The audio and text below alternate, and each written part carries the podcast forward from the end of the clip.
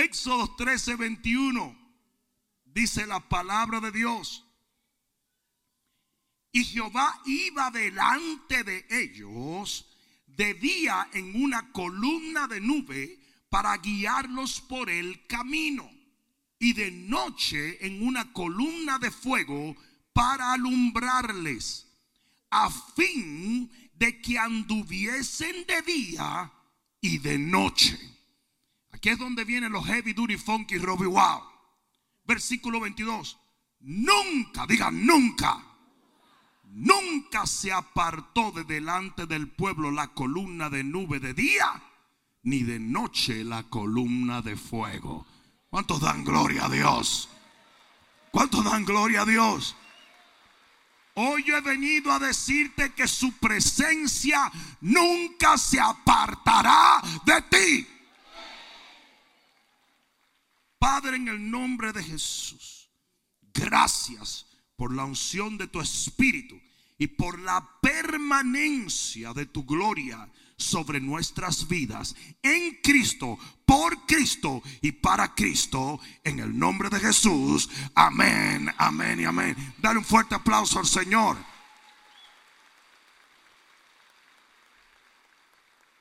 Siéntate un momento. Junto a la salida de Egipto, que simboliza en términos neotestamentarios la salvación, porque así como Dios libertó su pueblo de Egipto, Dios nos libertó del poder del enemigo.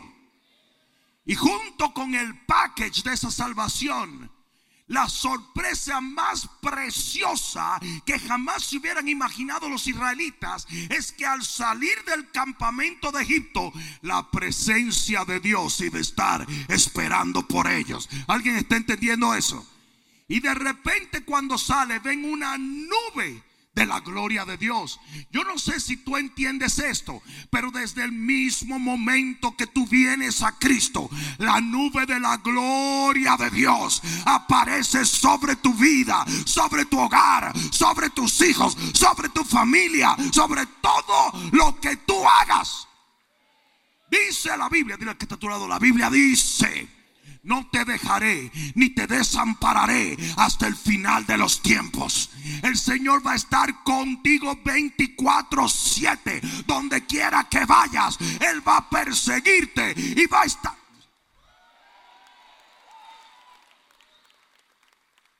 ¿Alguien está entendiendo eso? Aún estés en el valle de sombra de muerte, no tienes que temer porque Él está contigo. En el Salmo 23 tuve que en todos los lugares donde pasa el creyente, ahí está el Señor. Ahí está el Señor. Ahí está el Señor. Y cuando los israelitas salen de Egipto, de repente ven la nube. No, hay mucha gente que dice, yo nunca he sentido la presencia de Dios. Pues sal de Egipto. Aquí viene, aquí viene otra vez. Sal de Egipto. Toma la decisión de que vas a caminar en la asignación del reino y ven en dirección a lo que Dios te está conduciendo. ¿Alguien está entendiendo eso, verdad? De repente ellos ven la nube y esa nube de día era maravillosa, pero de noche se ponía poderosa.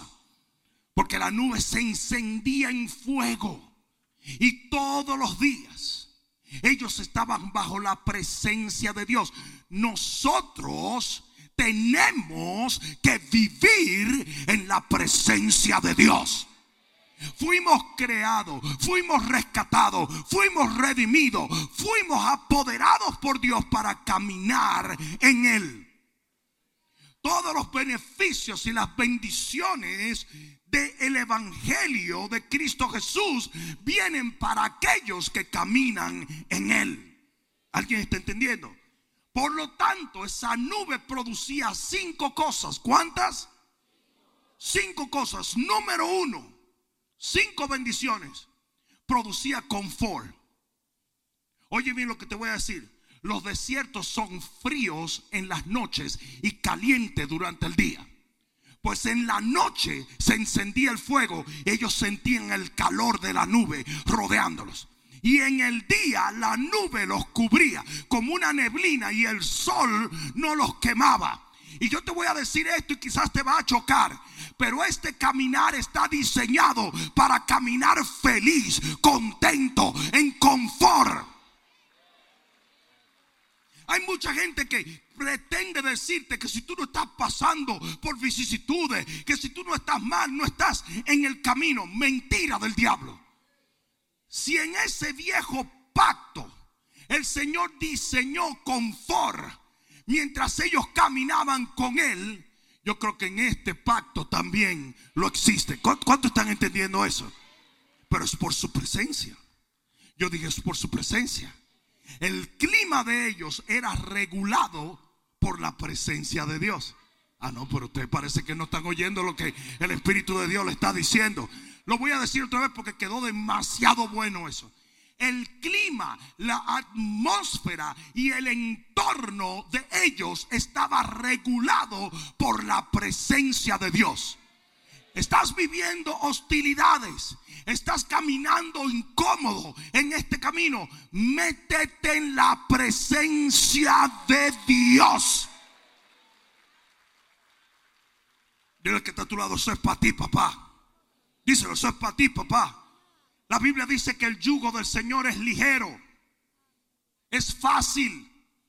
Eso de decir que el caminar cristiano es lo más difícil que nosotros, mentira del diablo. Es una mala propaganda. Y el diablo promueve esto precisamente para que mucha gente no busque de Dios. Hello. Sí, tenemos nuestros momentos difíciles. Pero por cada momento difícil hay mil momentos gloriosos para la gloria. Usted sabe lo que dice la Biblia, que Jesús, que es el buen pastor, en la parábola de Lucas capítulo 15, fue y buscó la oveja y se la puso en el hombro. Nosotros andamos en cruz control. Nosotros vamos siendo llevados por nuestro Dios. Que de paso te puedo decir algo. ¿Sabe lo que representa la nube eh, aquí? que Dios no nos envía, Dios nos lleva.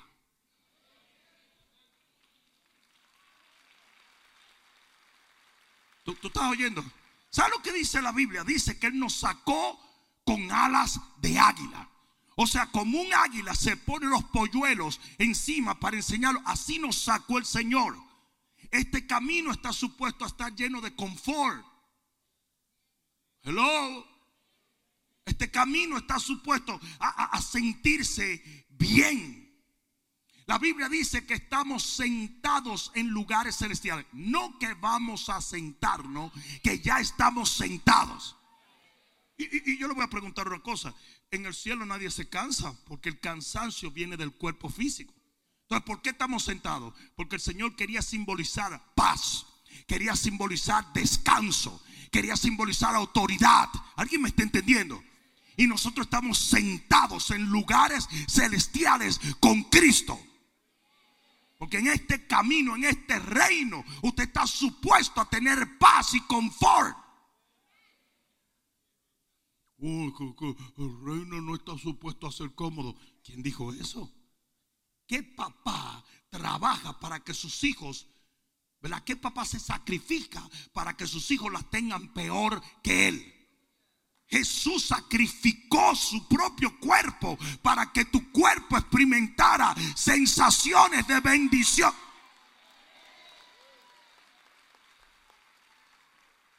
Oh, a mí me mandaron un meme una vez en, en, enero. Dice, los veo muy contentitos, pero ya se pesaron. Y me pareció como al estilito de los religiosos. Desde que los religiosos te ven contentito, como que vienen y te tiran chaki para matarte la, alegría, ¿verdad? Te estás supuesto a estar llenito, repleto de emociones maravillosas. Ya usted lloró mucho, ya usted sufrió mucho, ya usted estuvo muy desesperado, usted tuvo temor, usted tuvo depresión, usted tuvo angustia. En este reino hay paz, en este reino hay confort, en este reino hay bendición.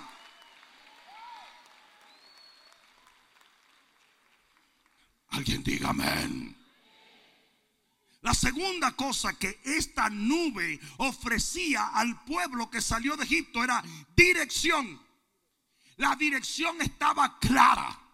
Nadie tenía por qué desviarse, porque todos a una veían la guianza del Señor.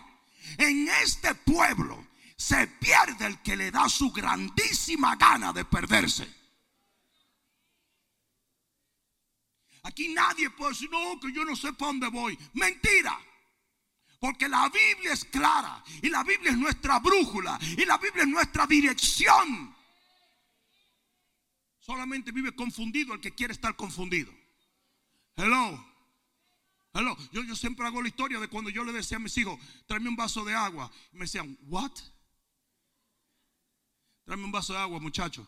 Can you say that in English? Yo le claro que sí. Te voy a entrar galleta en dos minutos. Ah, ya entendí, me decían. Sí, porque hay mucha gente que no quiere entender. Pastor Cashuna me regaló a mí un perro una vez para probar, parece que mi fruto del espíritu. Era un bulldog inglés. Y ese tipo, por más que tú le hablabas, no te entendía.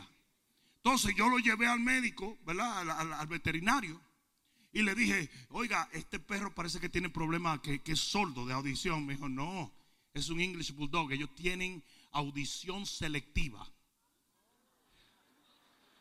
¿Ya te diste cuenta cuál era el problema con tus hijos, verdad?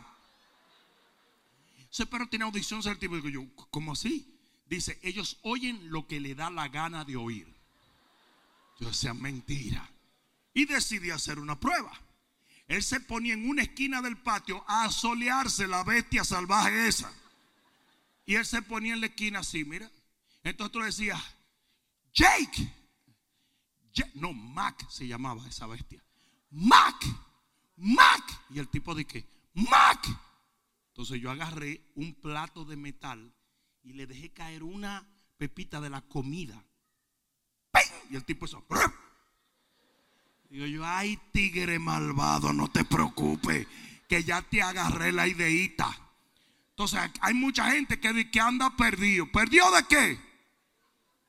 La Biblia es más clara que el agua. Usted tiene que entender que la presencia nos va a guiar a toda bendición. Ahora se desvía el que busca su propio camino. Proverbios 18.1. Y si usted quiere desviarse, usted se hace loco. Hay veces que tú pones el GPS y el GPS te dice, dobla a la derecha. Y a ti te da la gana de doblar a la izquierda. Porque como tú eres roca izquierda, te da tu grandísima gana. Y después estás quejándote de que no llegaste. Es que esta porquería de GPS, no hombre, tu cerebro. ¿Sí o no? Y pobre GPS luchando contigo, recalculando, recalculando. Un día el GPS te va así, pedazo de idiota, dobla por donde te digo, dobla por donde te digo, dobla por donde te digo.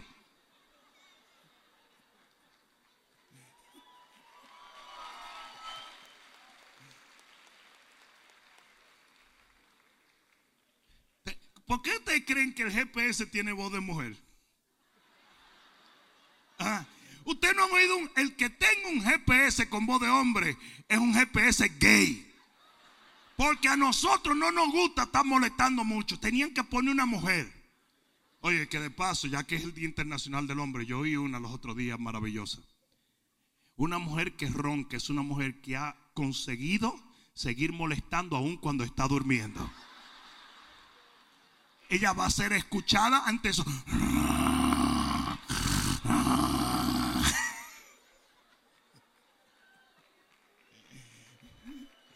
Mira, mira cómo están los hombres.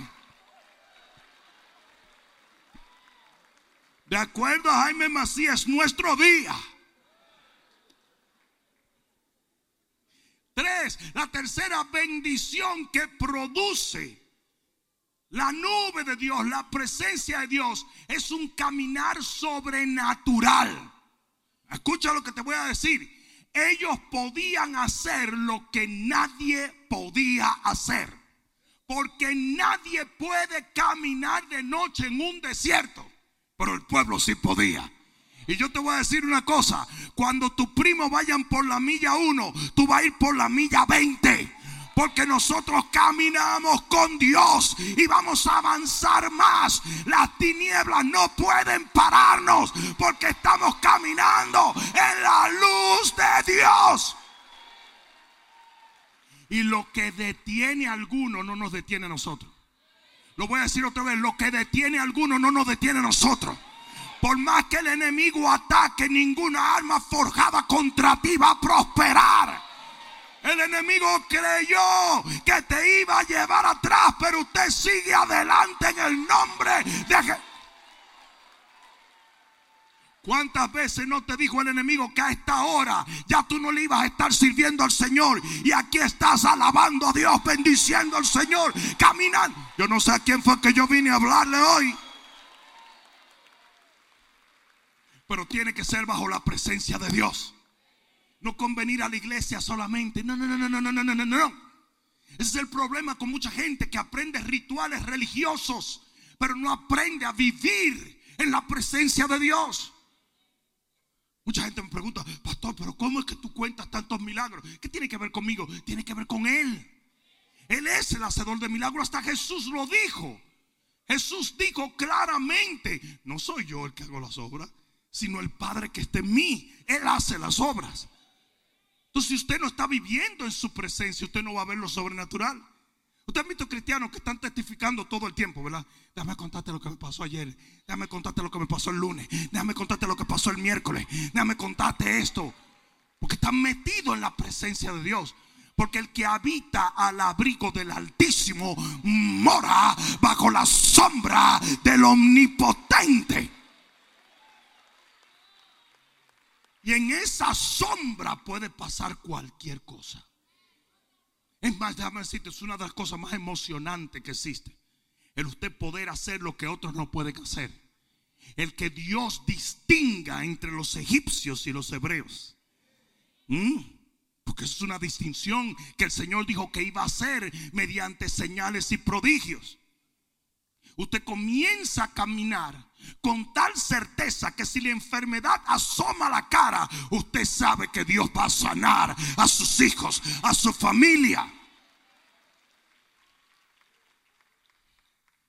Pero tiene que ser mediante la presencia de Dios. Cuatro. Muy bien. Esa nube trae preservación. En Deuteronomio capítulo 8, versículo 4 dice que en 40 años el vestido no se envejeció, ni los pies se le hincharon. ¿Y sabes lo que va a pasar? Que tú te vas a dar cuenta que no hay pérdidas en tu vida cuando tú estás metido en la nube de Jehová. Que lo que es natural para otros, para ti no lo es. Y viceversa.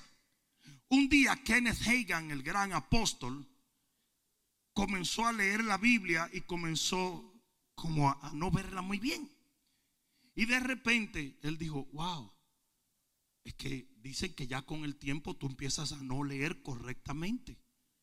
Y de repente dijo, pero esto no debe de ser, porque si los pies no se le hincharon en 40 años al pueblo de Dios, hay algo que obra en mi vida que es opuesto a lo que el calendario dice. Y el hombre comenzó a creerle a Dios. Si ustedes pueden creer que Kenneth Hagin murió de 90 años y nunca usó lente para leer la Biblia. Nunca lo usó. Es más, hay una escritura que dice que ni siquiera la luz de sus ojos se opacaron. Porque tú tienes que entender que todo se conserva en la presencia de Dios. Alguien debió decir amén. That's the key. Esa es la clave. Tu vestido nunca envejeció sobre ti, ni el pie se te ha hinchado en estos 40 años. Y ustedes ven que la gente echa su dinero y se le pierde. Y se le pierde como en un saco roto. Y todo lo que tiene es como una cisterna rota. Y todo se pierde y todo se daña. a mí me, recuerdo que Eloy me testificó que cuando él estaba en el mundial, ya eso hace mucho, ¿eh? Pero cuando Hilo estaba en el traques traques, dice que él compraba carro y todos se dañaban, ¿sí o no, Hilo? Que hasta el toile se dañaba, todo, la, la, la, la leche de la nevera se dañaba. Todo se dañaba, todo. Y de repente cuando Él viene al Señor, como que todo rinde, todo se preserva, todo se conserva, todo está en orden. Ah, no, no, no. ¿Sí o no?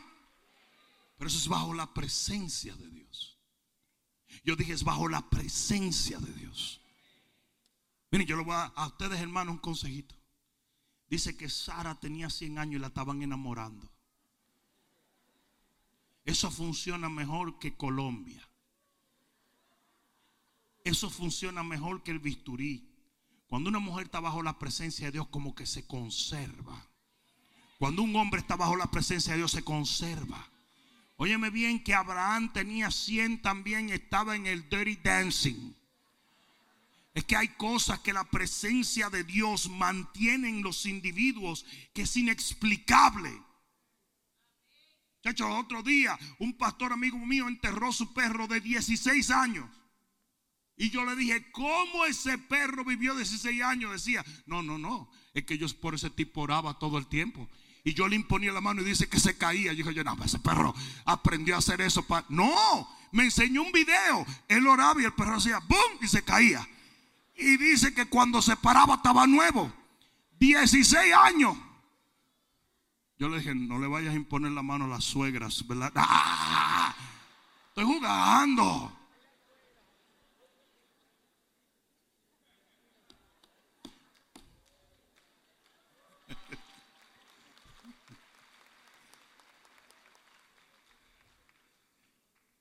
Cinco, la quinta cosa que esto produce es victoria. Yo dije victoria en Éxodo 14, 19, dice que la nube que iba delante de ellos, dice que se puso detrás de ellos para protegerlo de los egipcios. Entonces oye bien una cosa, y dice que en ningún momento los egipcios se pegaron a los hebreos, porque la nube que los iluminaba a ellos era una nube que era tinieblas para los demás. Entonces, oye bien lo que te voy a decir. A ti el enemigo no te toca. Tu casa no va a ser tocada. Tus hijos no van a ser tocados. Mientras tú camines en esa presencia. No, no, no. Qué buen momento para dar un grito de victoria. Ahora mismo. Es más, te voy a regalar esta. Éxodo 14, 24. 14, 24 de Éxodo.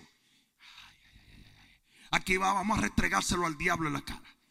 Aconteció a la vigilia de la mañana que Jehová miró el campamento de los egipcios desde la columna de fuego y nube y trastornó el campamento de los egipcios y quitó las ruedas de sus carros y los trastornó gravemente. Entonces los egipcios dijeron, huyamos de delante de Israel porque Jehová pelea por ellos contra los egipcios. O sea que hasta el diablo se va a friquear con la presencia que hay sobre tu vida. ¿Cuántos están entendiendo eso? Dice que Jehová solamente los miró desde la nube. Y dice que comenzaron a romperse los carros y a destruirse. Y ellos comenzaron a temer porque se dieron cuenta. Como se van a dar cuenta los que te persiguen, los que te ultrajan, los que te... ¿Alguien está entendiendo eso? Miren, nosotros los pastores, los hombres de Dios, tenemos una secuela de brujos todo el tiempo enviando brujería. Pero eso es constante, porque el mismo diablo lo mueve a eso. Y yo me río y digo, yo me imagino las pesadillas que están teniendo en esa casa. A mí, me da una risa, porque cuando un brujo comienza a atacar a un hombre de Dios, la maldición se devuelve a ellos. Y ellos comienzan a decir, pero ¿qué es esto? Pero es lo que la Biblia dice. Y de repente la presencia que está sobre mi vida, óyeme Brujilda, óyeme bien Aniceto, La presencia que está en mi vida va a devolver la maldición y te va a caer a ti, a tus hijos, a tu negocio y a tu... Was that okay? Y de repente en la casa de los brujos comienzan a pasar cosas. Y ellos dicen, hay que hacer más brujería y más brujería y más brujería. Y la maldición cayéndole y cayéndole y cayéndole y cayendo. Porque a mí no se me pega nada. Yo dije, a mí no se me pega nada. Mientras yo esté en esta presencia, caerán a mi lado mil y diez mil a mi diestra. Pero a mí no van a llegar. ¡Uh! Alguien va a tener que dar un grito de gloria. Aleluya. Yo dije, aleluya. Porque la presencia de Dios nos protege. Yo dije, la presencia nos protege, las nubes nos protegen. Pero usted tiene que estar metido en esa nube. Usted tiene que estar metido. Ahora bien, esa es la razón de este mensaje. En Éxodo 13:21 voy a reiterar una vez más lo que dije. Esta nube venía para que ellos no se detuvieran de andar y de perseguir la nube. La nube iba adelante y ellos tenían que perseguirla. ¿Me están escuchando? Por lo tanto, como el enemigo sabe eso, el trabajo principal del enemigo es hacer que tú dejes de perseguir la nube. El enemigo no puede con la nube. Lo voy a decir otra vez. El enemigo no puede con la nube. El enemigo no puede con la presencia de Dios. El enemigo sabe que Dios es un enemigo demasiado formidable. El enemigo no tiene la más mínima intención de meterse con el león de la tribu de Judá. El enemigo ha perdido tantos rounds con él que él sabe que él no puede con esa presencia. Pero él sí puede alejarte de ella. Y si él te aleja de la presencia, tú estás vulnerable. Yo no sé si ustedes han visto en National Geographic cuando hay una manada y de repente uno va quedando atrás y ese que queda atrás el que lo ataca el león o el leopardo o el chita o lo que sea. Pero mientras está metido en la manada, no se atreve. No sé si me están entendiendo. Entonces, esa es exactamente la estrategia del diablo. Hacer que tú te despegues de la nube. Porque mientras usted está en esa nube, nada de lo que él intente en tu contra funciona.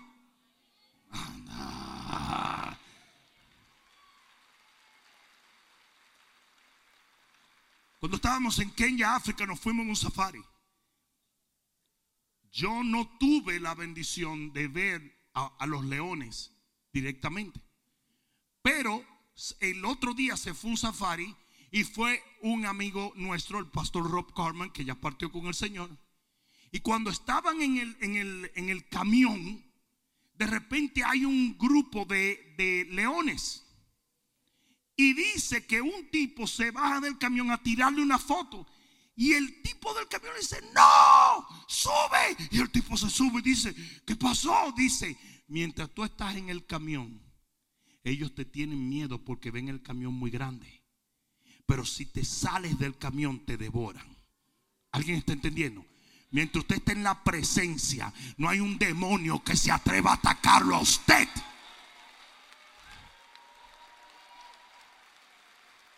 Permanece en Jesús. Permanece en su sombra. Permanece en Él, por Él, para Él. Permanece. De ello depende la vida de tu familia. De ello depende la prosperidad de tu negocio. De ello depende todo en tu vida. Sean en Santo Domingo, hazte peje y tírate al agua. Hazte loco para que tú veas lo rápido que el enemigo acaba con todo lo que tú tienes y contigo. Yo he visto gente de la noche a la mañana completamente destruido. Señor, ustedes saben lo vulnerable que es la vida fuera de la presencia de Dios. Oye bien lo que toma, un diagnóstico. Oye bien lo que toma, una citación judicial. Oye bien lo que toma, un mal ticket en la calle. Oye bien lo que toma, un asalto. Yo conocí un tipo que le dieron un golpe. Y de ese golpe vinieron 20 mil problemas hasta que el tipo se murió. 10 años bregando. Un golpe. Porque la vida es muy frágil. Y usted tiene que estar. Bueno, acabamos de pasar por la gripe chinguantún. Hay que decirlo así porque si lo menciono, oh, oh, el, diablo que está metido ahora en todos sitios. Pero la gripe chinguantún de repente estaban fu y de repente estaban fa. No sé si me están entendiendo. En un instante. Yo dije en un instante. La vida cambia en un instante. Puedes ir manejando en, la carretera, tú lo has hecho 20 mil veces por la misma carretera y se voló una luz uno y se fue todo. Usted no puede darse el lujo de caminar fuera de esa presencia. Eso es el trabajo principal del enemigo. Si el enemigo lograba detener el caminar del pueblo, lograba obtener la ventaja que él necesitaba para destruirlo. Por lo tanto, estas son las cosas que hacen que hace el enemigo para que tú te detengas de caminar con la nube. Te la voy a dar rapidito. Número uno, comodidad. Digan comodidad. Si los israelitas decían, ay, no, no, no, no, no, no, no, no, yo estoy cómodo aquí. Eso de que ahora recoger porque la nube se movió, porque ellos tenían que moverse con la nube. Pero eso de que de recoger y entonces, no, hombre, no. ¿Usted sabe la gente que deja la presencia de Dios de que por irse a Orlando, que, que Mickey Mouse está pagando mejor? Y tú te preguntas, pero ¿será por Mickey Mouse que ellos se mueven o por el Espíritu de Dios? Y tú ves que hacen decisiones, un montón de decisiones por comodidad violando principios más importantes, como es tu iglesia, tu ministerio. Entonces hay gente que tiene que tener cuidado porque el enemigo te va a tentar con una vida tan cómoda que tú no quieras hacer nada. Hay mucha gente que no ora por comodidad. No es porque le da mucho sueño, porque ellos ven Netflix hasta las 2 de la mañana. Pero el enemigo los ha acomodado tanto que la oración es una incomodidad. ¿Sabe la cantidad de gente que está sentado ahora mismo en calzoncillo comiendo conflé y mirando esta prédica?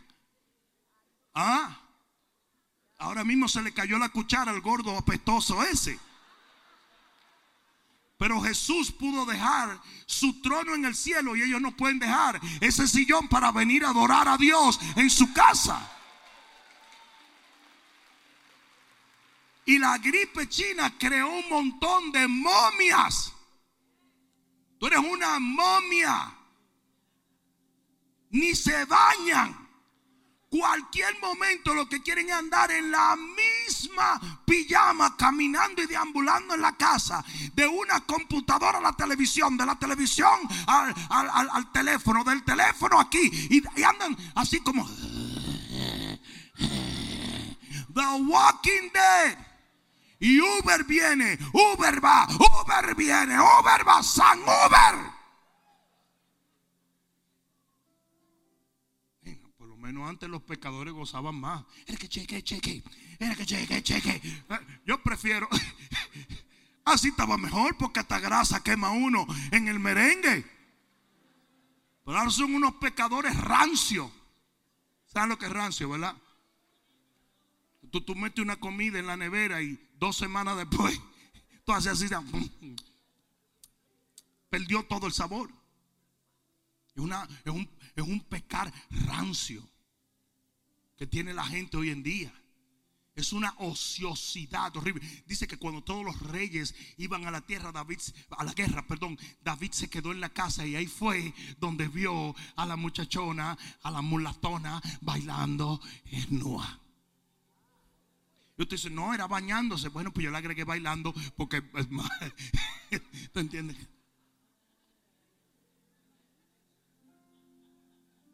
¿Y quién le dijo a él que se quedara tranquilo en la casa? ¿Quién le dijo a él?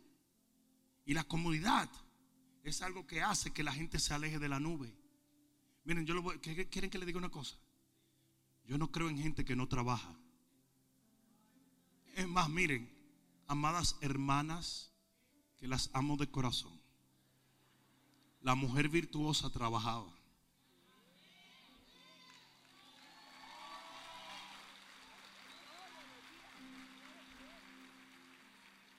Yo no quiero minimizar el rol de un ama de casa porque ese es un rol importante. Pero usted tiene que hacer otras cosas aparte de eso. Usted no puede pasarse el día nada más limpiando little behinds y, y recogiendo toalla. Porque cuando tú vienes a ver, tú estás tan bota que ni tu esposo quiere hablar contigo. ¿De qué va a hablar? De Goya. Haga algo, hombre. Haga algo. Predique. Tenga grupos. Comparta la palabra. Porque después cuando su esposo tuvo 600 conversaciones con mujeres ah, que hablan cosas interesantes en el trabajo, llega donde te dice, Betty la fea. ¿Qué Betty la fea de qué?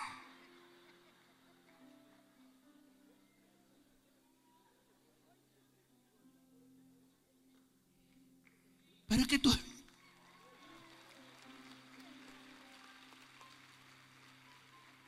Pero es que tú no me haces caso cuando yo te estoy hablando. ¿Quién te va a hacer caso? ¿Para qué?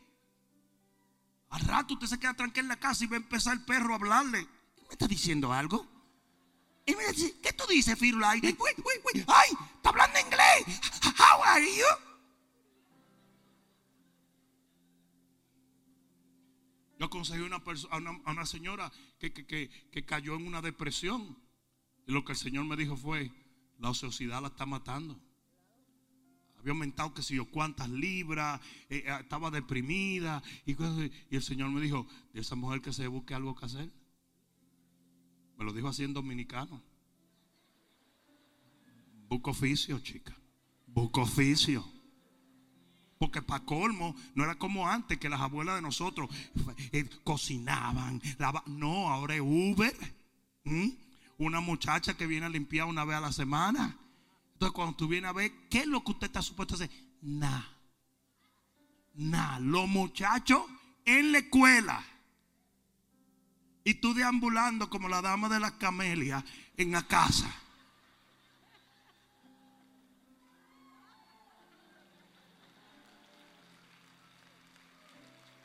Diciéndole al esposo, avísame cuando esté llegando. ¿eh? ¿Tú sabes para qué, verdad?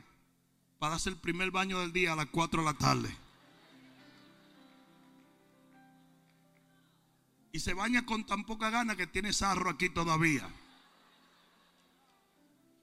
Estoy cayéndole duro porque hoy es Día Internacional del Hombre.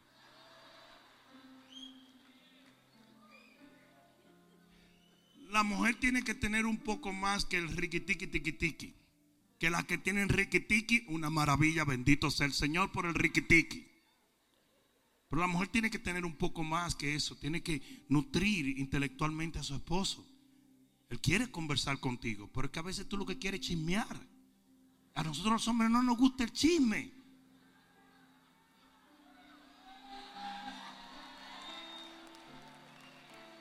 Ah, está bien, tírese por el lado espiritual, aprenda la palabra, tome seminario y todo, pero hable cosas con sustancia. Si puede trabajar, trabaje. Si su esposo la quiere mantener sin trabajar, está bien, pero haga algo para mejorar su vida. Y no puede ser solamente el gimnasio, ¿eh? Mira, mira, mira. mira. No. Porque ese otro son ocho horas de gimnasio.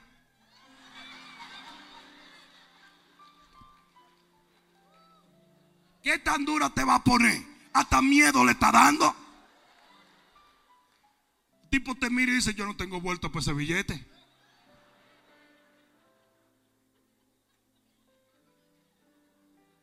Entonces el hombre llega así de trabajar, tú sabes. Y tú estás, mira, te estoy esperando, sal de ahí o te saco del carro.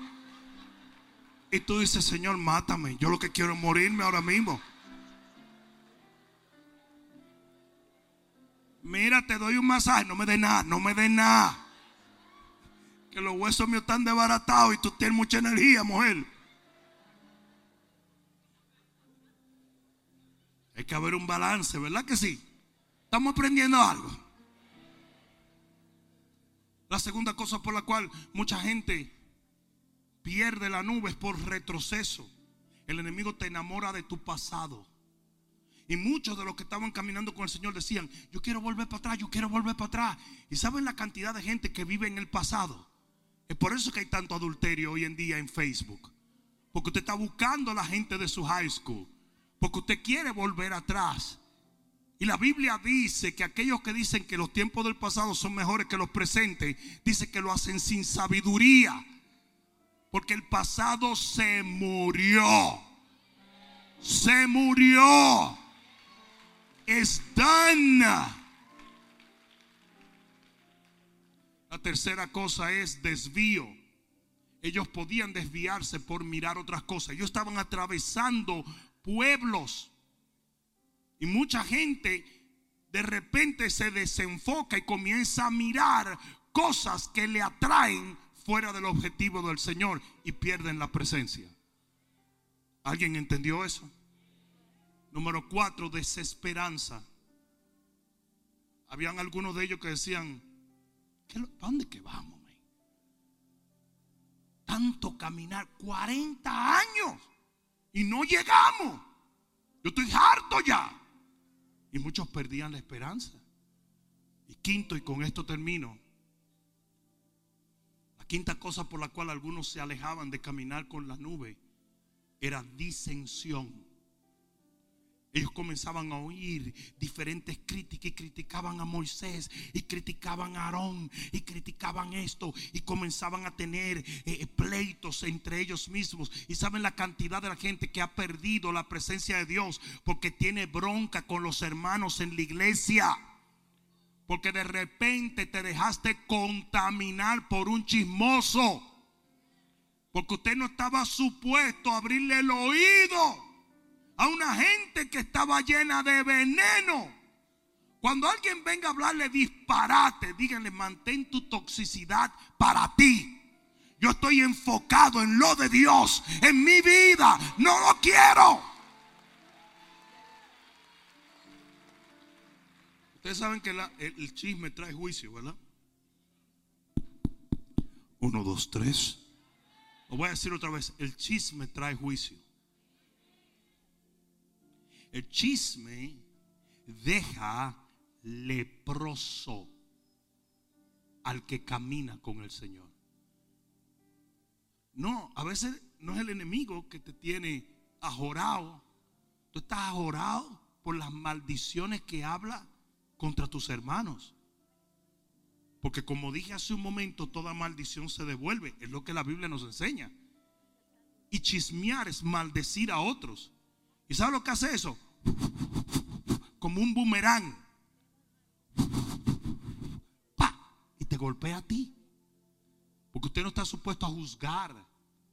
Usted está supuesto a orar por los demás. ¿Sabe por qué tú no puedes juzgar? Porque con la misma vara que tú usas te van a medir a ti. O sea que lo mismo que tú le criticas a otro, por eso tú vas a pagar un precio de juicio. No sé si alguien me está entendiendo. Porque después de todo, el que le ve una paja en el ojo ajeno es porque tiene una columna, una viga en el de él. El punto que estoy tratando de hacer, y con esto termino, es que la estrategia del enemigo era usar estas cinco cosas para hacer que aquellos que estaban caminando en la nube se desviaran, retrocedieran o se paralizaran en el lugar donde estaban. El enemigo no puede tocarte mientras Dios sea la atmósfera de tu hogar, de tus hijos, de tu matrimonio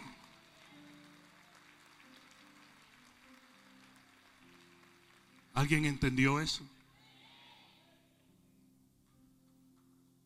Una enfermedad muy rara, una enfermedad genética, existe de personas que, no que tienen un sistema inmunológico que no puede batallar los virus, las bacterias. Y hay gente de esta que cuando está en, en estado crónico tienen que tenerlo en una burbuja. Mientras ellos se mantienen en esa burbuja, ellos no tienen problema. Pero si diesen un paso fuera de esa burbuja, ellos ponen su vida en peligro. Uso una ilustración tan precaria y tan dolorosa simplemente para decirte que así se diseñó el reino. El reino no fue diseñado para que usted caminase sin la presencia de Dios. Por eso es que Juan capítulo 15 dice, separados de mí, nada podéis hacer. Separados del Señor, tu matrimonio no va a funcionar. Separado del Señor, tu economía se va a derrumbar. Separado del Señor, tu salud peligra. Separado del Señor, tu felicidad, tus emociones, todo, tus sueños están en peligro. Porque el reino nunca se diseñó para vivirlo sin el rey. Alguien debió decir amén allí.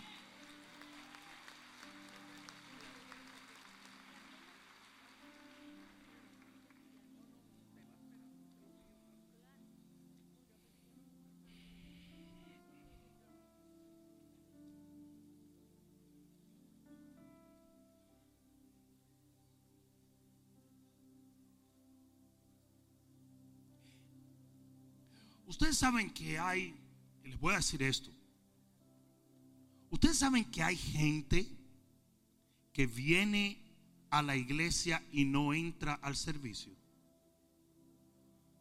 No, no, yo sé que yo sé que ustedes piensan que eso es una locura, pero es real.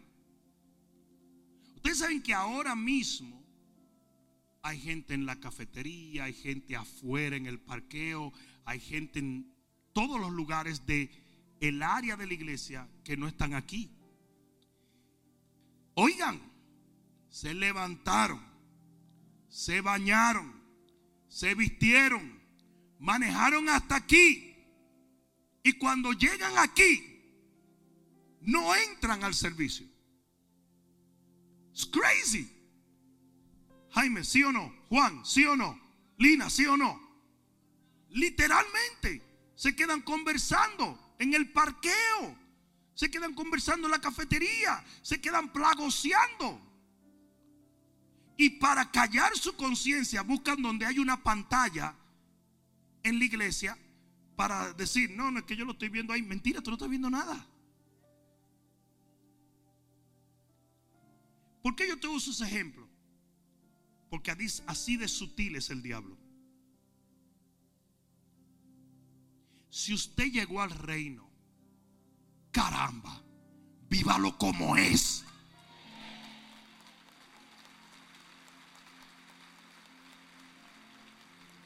Go all the way. ¿Por qué vas a estar en el reino y no vas a caminar como tienes que caminar? Ese es un gran problema que tenemos en el reino. Gente que está como que está y como que no está. Como que sí, pero como que no. Como que voy, pero como que vengo. No funciona. Yo he compartido con ustedes que fui primer retador de mi país en, en artes marciales. Pero eso llegó por una decisión. Yo dije, si yo no me hago de los mejores, yo lo que voy a estar aguantando golpes todo el tiempo. Entonces, ¿para qué voy a estar metido en esto? Para que me den golpes, pagando para que me den golpes. Yo dije, cuando yo me pongo en una posición que yo sé el que dé los golpes, esto me va a gustar. Pero para eso I gotta go all the way. Yo tengo que practicar extra, yo tengo que hacer todo para convertirme en el que da y no en el que recibe solamente. Y había tipos que nunca hacían nada no, hacían ejercicio, no practicaban, no hacían nada. ¿Saben lo que eran? Punching bags. Nunca tuvieron un trofeo. Entonces juega ajedrez, compadre, porque que le den golpe a uno no es divertido. Así mismo hay mucha gente metido en este reino, pero el diablo los tiene amanciguados. Eso es golpe y golpe y golpe. ¿Por qué? Porque no estás caminando como tienes que caminar en el reino. Go all the way. Camina con el Señor. Métete en la nube. Realmente vive en su presencia. Ora, ayuna, lee la palabra, busca de Dios.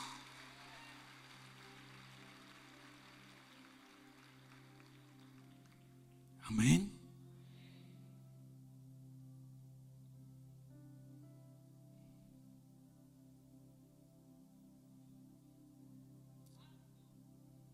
Estaba en una playa una vez y me prestaron un cuatrimoto. En Santo Domingo, todo lo que tú tienes lo tienes que compartir con cinco primos. Hasta el traje de baño, eh, lo va a usar este y después lo usa este. Eso no lo quiere. Yo no sé qué es lo que tienen los dominicanos con eso. Sacan un pastelito, lo parten en cinco. Y tú Todo hay que compartirlo. La ropa que yo dejaba, la agarraban seis generaciones de primos para adelante. Ya cuando tú veías al último, estaba desfigurada la camisa. Tú decías, esa no es la camisa mía. En vez de Tommy Hill decía Tom. Borrado todo. Home. Pero así. Entonces nos prestaron un four wheeler en una playa. Estábamos muchachos. Y yo, claro, yo era el capitán, yo siempre fui líder, me monto en mi four wheeler y ahí vienen los cinco primos míos. Entonces me dice mi papá, los montas a todos, porque esto no es para ti solamente. Y los más sabios se montaron rápido. El más bruto y el más lento se montó de último. Y ya el último iba abrazado de esa panza de, de adelante. Tú sabes que el primero que se iba era ese. Efectivamente, subiendo una cuesta a millón y con la intención de que se cayera ese también, porque no se lo voy a negar, no se lo voy a negar, yo quería aliviar la carga. Desbaratamos al primo al último. Sucedió con piedra, se cortó y todo. Aquello fue, contó que era playa, era de esos sitios que tienen como una cuestión. Bueno, se, se desbarató el primo todavía tiene golpes que están haciéndole daño. Aquí es donde viene el punto. ¿Quién le mandó a hacer el último? Si todo el mundo tenía el mismo chance. Hay gente que quiere vivir alejado de su presencia. Pero es your choice. Todo el que estaba caminando en esa nube tenía acceso a la nube. Pero era, tú escogías qué tan cerca ibas a marchar de la nube. Había un montón de gente que se entretenía con, con esto por aquí, por acá, por acá. Y nunca se acercaba a la nube. La veía desde lejos. Mientras más cerca se estaba de la nube, más gloriosa era la experiencia.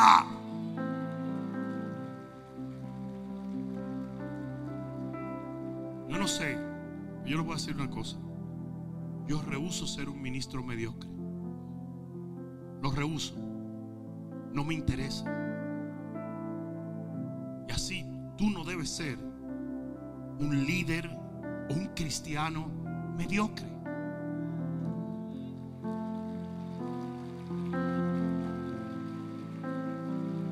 Si usted no está metido en esa nube, usted está poniendo en peligro todo lo que Dios le ha otorgado. Y este es el día de hacer una decisión de meterse en la presencia de Dios. Yo no estoy hablando de algo religioso. Yo estoy hablando de algo elemental. Esa nube vino para que todo el mundo viviera metido en ella.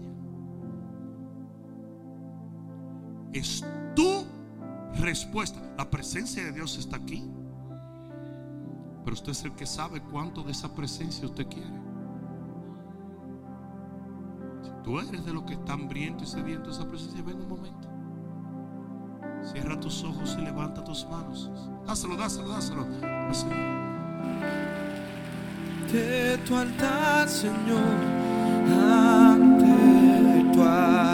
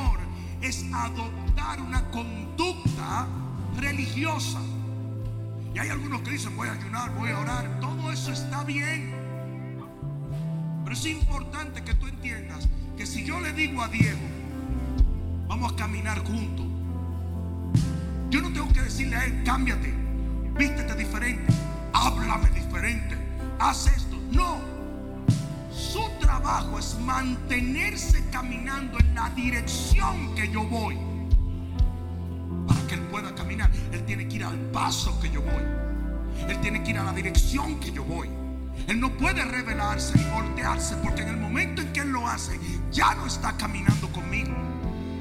Entonces tú no puedes tomar una interpretación religiosa de esto. Es tu voluntad la que determina si tú caminas con Dios o no. Is your willingness to pick up your cross every day and walk in His direction.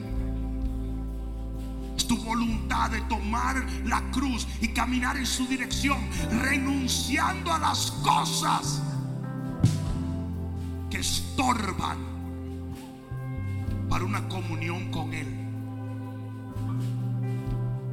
Y sí, para algunos de ustedes va a significar una vida de oración más profunda, para otros va a significar una vida de santidad, para otros va a significar soltar una cosa o la otra. Pero yo no quiero que ese sea el objetivo. Lo que tú tienes que entender es que usted decide si usted camina con Dios o no. Es una decisión tomamos nuestra cruz como Jesús la tomó y le seguimos. Lo peor que pudiera pasar es que alguien comience a decirte, oh no, no, no, no, pero tú no estás orando tantas horas. O tú no estás, no, no, no, no, no, no, no, no, no. That's not it. Esto va mucho más allá. La oración, la santidad, las decisiones, todo eso viene como un producto secundario a la decisión de vivir por Dios, para Dios y en Dios.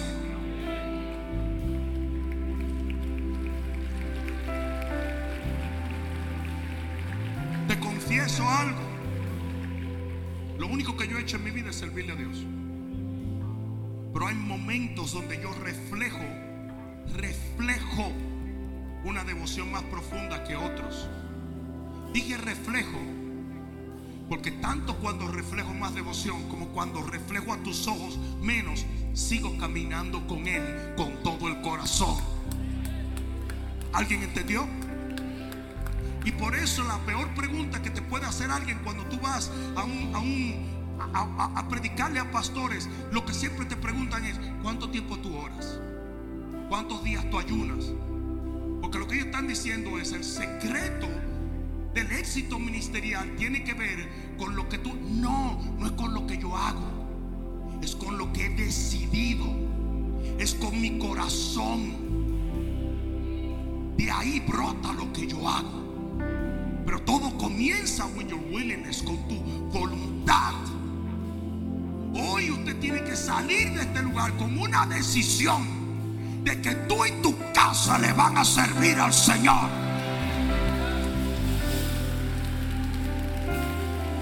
Tú tomas esa decisión y de ahí va a emanar muchas acciones.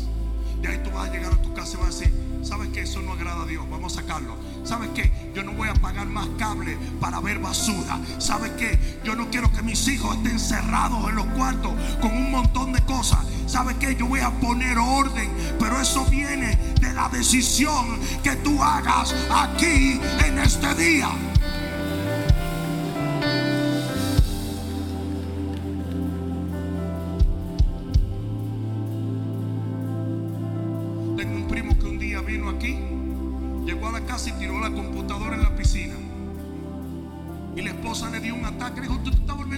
Nunca más voy a permitir ser esclavizado por lo que estaba siendo esclavizado. Pero ¿sabe de dónde emanó eso? De una decisión.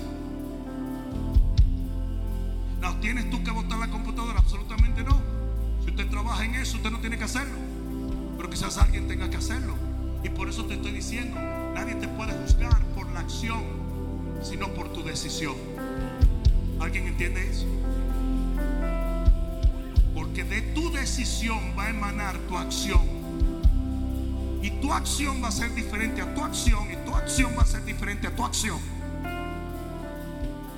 Seguir al Señor no es circunscribirse a un pattern, a, un- a una manera de hacerlo. Es tener una actitud en el corazón correcta.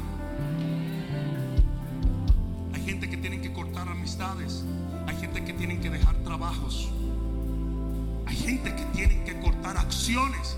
Pero todo esto nace de tu decisión en este día. ¿Estás listo para tomar una decisión? Pues levanta tus manos y dile, Padre mío, en este día yo decido seguirte a ti.